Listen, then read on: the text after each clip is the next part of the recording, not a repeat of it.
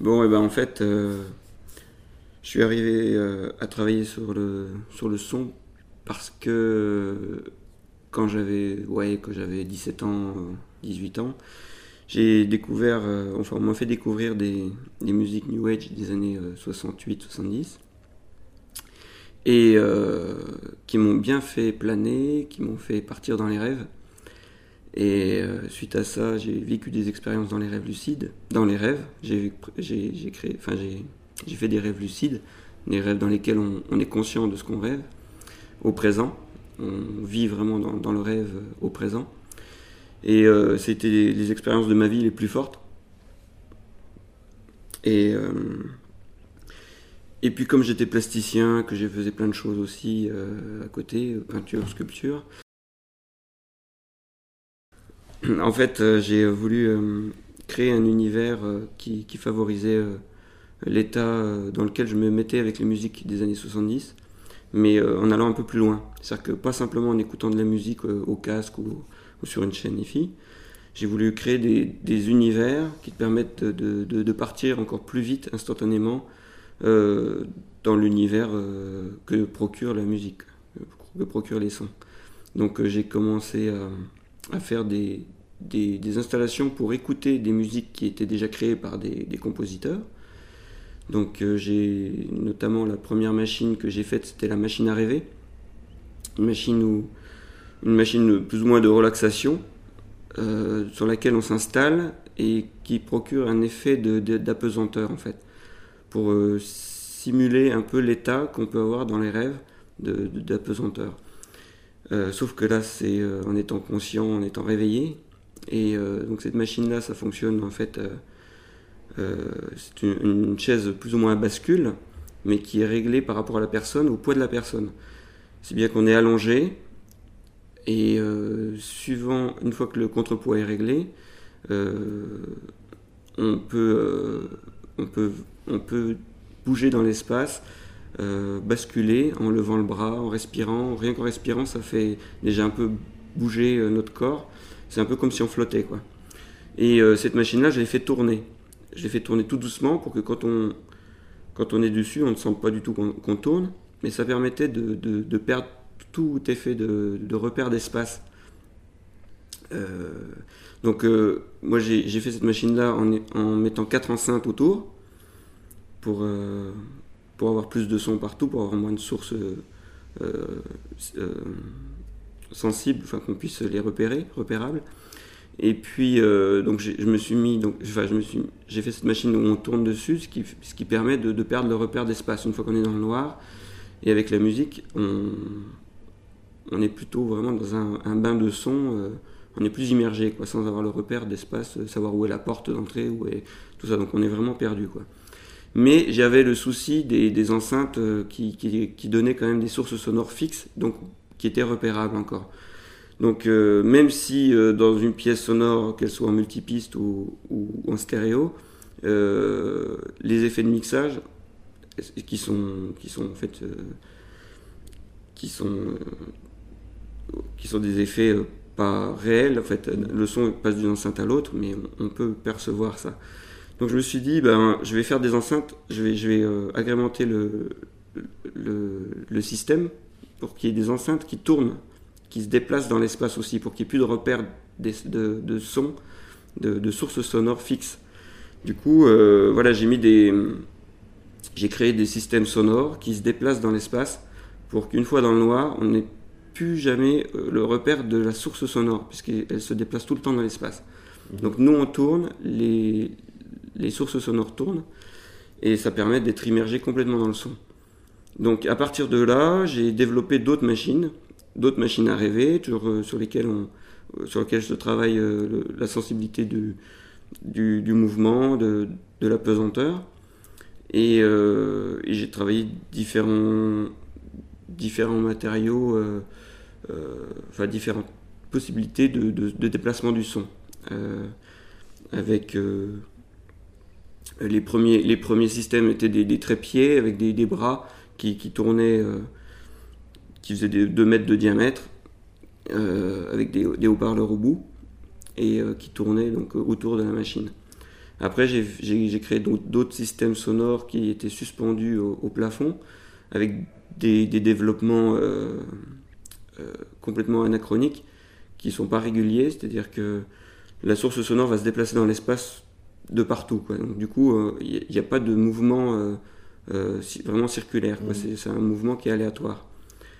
Et ça, ajouté aux enceintes, ça, ça permet vraiment de, de se perdre dans le son.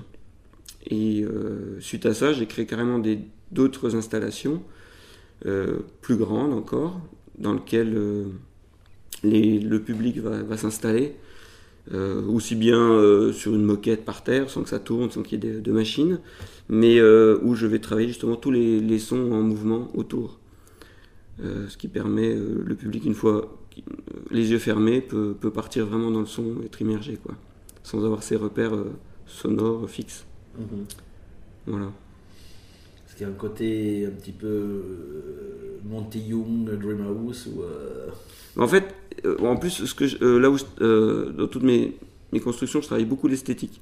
Donc même si le but final c'est plus ou moins de, fermer les yeux et de partir avec le son, le côté plastique a beaucoup d'importance. C'est-à-dire que même en entrant dans l'installation, de voir tous ces tous ces mouvements soporifiques, parce que les mouvements des haut-parleurs sont très lents. Mhm. Enfin, généralement, sont très lents, il peut y en avoir des plus rapides, mais ça permet de, d'avoir déjà une, une image soporifique, quoi, un truc qui nous endort, qui nous apaise euh, ces mouvements lents quoi, dans l'espace. Et, euh, et avec la musique diffusée, euh, voilà, ça faisait vraiment un, bain, un bain de son vraiment intense. En fait, euh, j'ai fait tous ces dispositifs-là pour écouter de la musique créée par les autres, mais à un moment donné, je me suis dit, bah, j'aimerais bien aussi créer ma musique. Moi qui jouais déjà à l'époque des instruments de musique, de la guitare, de la basse, plus traditionnellement, euh, je faisais plutôt du rock. Euh, mais j'ai voulu créer aussi ma musique. Mais comme n'étant pas vraiment musicien, comme, comme certains qui ont fait que ça et qui sont très forts, je me suis créé mes propres instruments pour euh, des instruments qui, correspondaient vraiment à ce que j'attendais au niveau des sons. Donc euh, des sons très planants, des sons très soporifiques, des sons très, très lents, très profonds, très lourds. Et euh, travailler aussi les aigus. Et donc j'ai créé donc mes instruments et d'autant plus que ça permettait de. qu'on ne pouvait pas te reprocher de ne pas savoir en jouer, vu que j'étais le créateur, donc euh, personne ne connaît ces instruments. Le démiurge qui maîtrise tout son œuvre, toute son œuvre. Donc euh, voilà, euh, j'ai fait mon premier instrument que j'ai appelé le, le Rêve avec le mot rêve dedans, pour mhm. que ce soit plus. qui justifie un peu mon, mon travail par rapport au rêve. Et euh, donc c'est un instrument à cordes euh, principalement, enfin c'est à base de cordes. Et euh, quelques percussions, des, sampleurs, des plumes, je joue avec le souffle aussi. Mais en fait ça fait un, instrument clé en main où j'ai plein de dispositifs, j'ai plein de possibilités en fait au niveau du son. Et donc j'ai fait cet instrument-là, j'ai fait mes premiers concerts avec. Et euh, j'ai un ami qui travaille le son aussi, mais qui lui travaille beaucoup sur l'informatique, mais qui fait des, des, programmes spéciaux, euh, très spécifiques euh, à lui, et assez complexes. Et quand il a vu mon instrument, il s'est dit, bon, bah, il m'a proposé de, de, de, faire, un, de faire un, un, autre instrument pour lui, qui, qui, qui, piloterait les programmes informatiques, mais qui soit, qui soit fait par la gestuelle, en fait qu'on ne joue pas avec un clavier ou une souris, qu'on joue avec un instrument en bois, euh, et dans, avec lequel euh, toute la gestuelle a vraiment une importance mm. pour, euh, pour intervenir sur les paramètres. On joue de l'informatique musicale, mais avec un vrai geste d'instrumentation. Voilà, c'est ça. Ouais. C'est comme un instrument, sauf que ça, ça génère des, des, des paramètres, Ça, ça génère des, Bon, lui saurait mieux en parler que moi, mais euh, voilà. Donc, je lui ai créé son instrument et lui a tout, euh, enfin, m'a demandé ce qu'il voulait mettre. De, enfin, lui, il m'a dit euh, ce qu'il voulait dessus, les potentiomètres spéciaux, des, enfin, des choses bien, bien spécifiques qui lui correspondaient. Et avec ça, donc, on a, on a, fait des concerts en duo ensemble, que d'improvisation parce que parce que c'est beaucoup d'aléatoire, tout en essayant de, de servir de l'aléatoire, de, de, rebondir dessus. Donc, c'est assez, assez complexe et mais ça, ça, procure vraiment des. Enfin, ça fait vraiment un, truc assez original. Quoi. Oui, parce qu'en fait, on est à la fois dans l'installation, à la fois dans la lutte expérimentale, à la fois dans le, dans le concert performance. On a, on a tout un panel de, de sons ou de gestes. Ouais. Oui, c'est vrai que la, la, gestuelle, quand on joue, a, beaucoup d'importance aussi. Donc, même si on peut fermer les yeux en écoutant la musique, quand on les rouvre, on n'est pas complètement euh, euh, devant des, des, gens stoïques devant un ordinateur, devant un instrument. Là, il y a, il y a quand même une, une, certaine envergure, je dirais, euh, plastique, mm-hmm. qui, qui, qui, offre une, une dimension encore très onirique, justement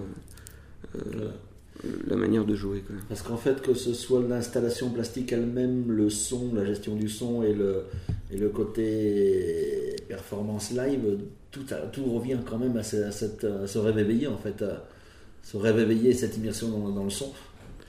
Ouais, euh, c'est un ensemble en fait qui fait que déjà quand on entre dans, notre, notre pièce, dans notre installation, il y a, y a, une espèce de, une espèce de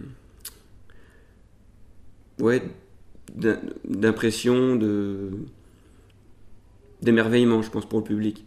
Une espèce, une espèce de respect, en fait, devant, devant ce qui est fait euh, euh, plastiquement, et avec, avec le jeu des lumières, avec, euh, et quand on se met à jouer dessus, c'est vrai qu'il ça donne toute une ambiance assez, assez forte. Quoi. Et il y a une partie donc, qui fonctionne en autonome sans la présence de, ah bah, selon les installations, il y a des installations oui, effectivement qui, qui euh, dans lesquelles je diffuse des, des, pièces que j'ai retravaillées, mais euh, à partir de, de sonorités euh, tirées des, de concerts précédents avec Jean-Luc Daléo, et, ou de, de morceaux faits en solo avec mon instrument, et que je peux recomposer en plus avec d'autres instruments. voilà. Mais c'est mmh. souvent tiré de, de nos concerts. Mmh. Et elles s'installent où toutes ces... Dans quel genre de lieu, dans quel genre de, de manifestations ben, Les manifestations, euh, c'est complètement divers. Ça peut, euh, Moi j'en ai fait dans des festivals aussi bien de science-fiction, de, science, euh, festivals littéraires, dans des festivals, euh, ça, peut s'intégrer dans, plein de choses. Dès le moment où il y a de la découverte, il y a de la nouveauté, enfin, il y a, je pense que ça peut s'intégrer un peu partout, quoi, dans, les, dans les festivals de musique contemporaine évidemment. Donc c'est vrai que ça peut euh, intéresser beaucoup, beaucoup de gens, beaucoup de festivals.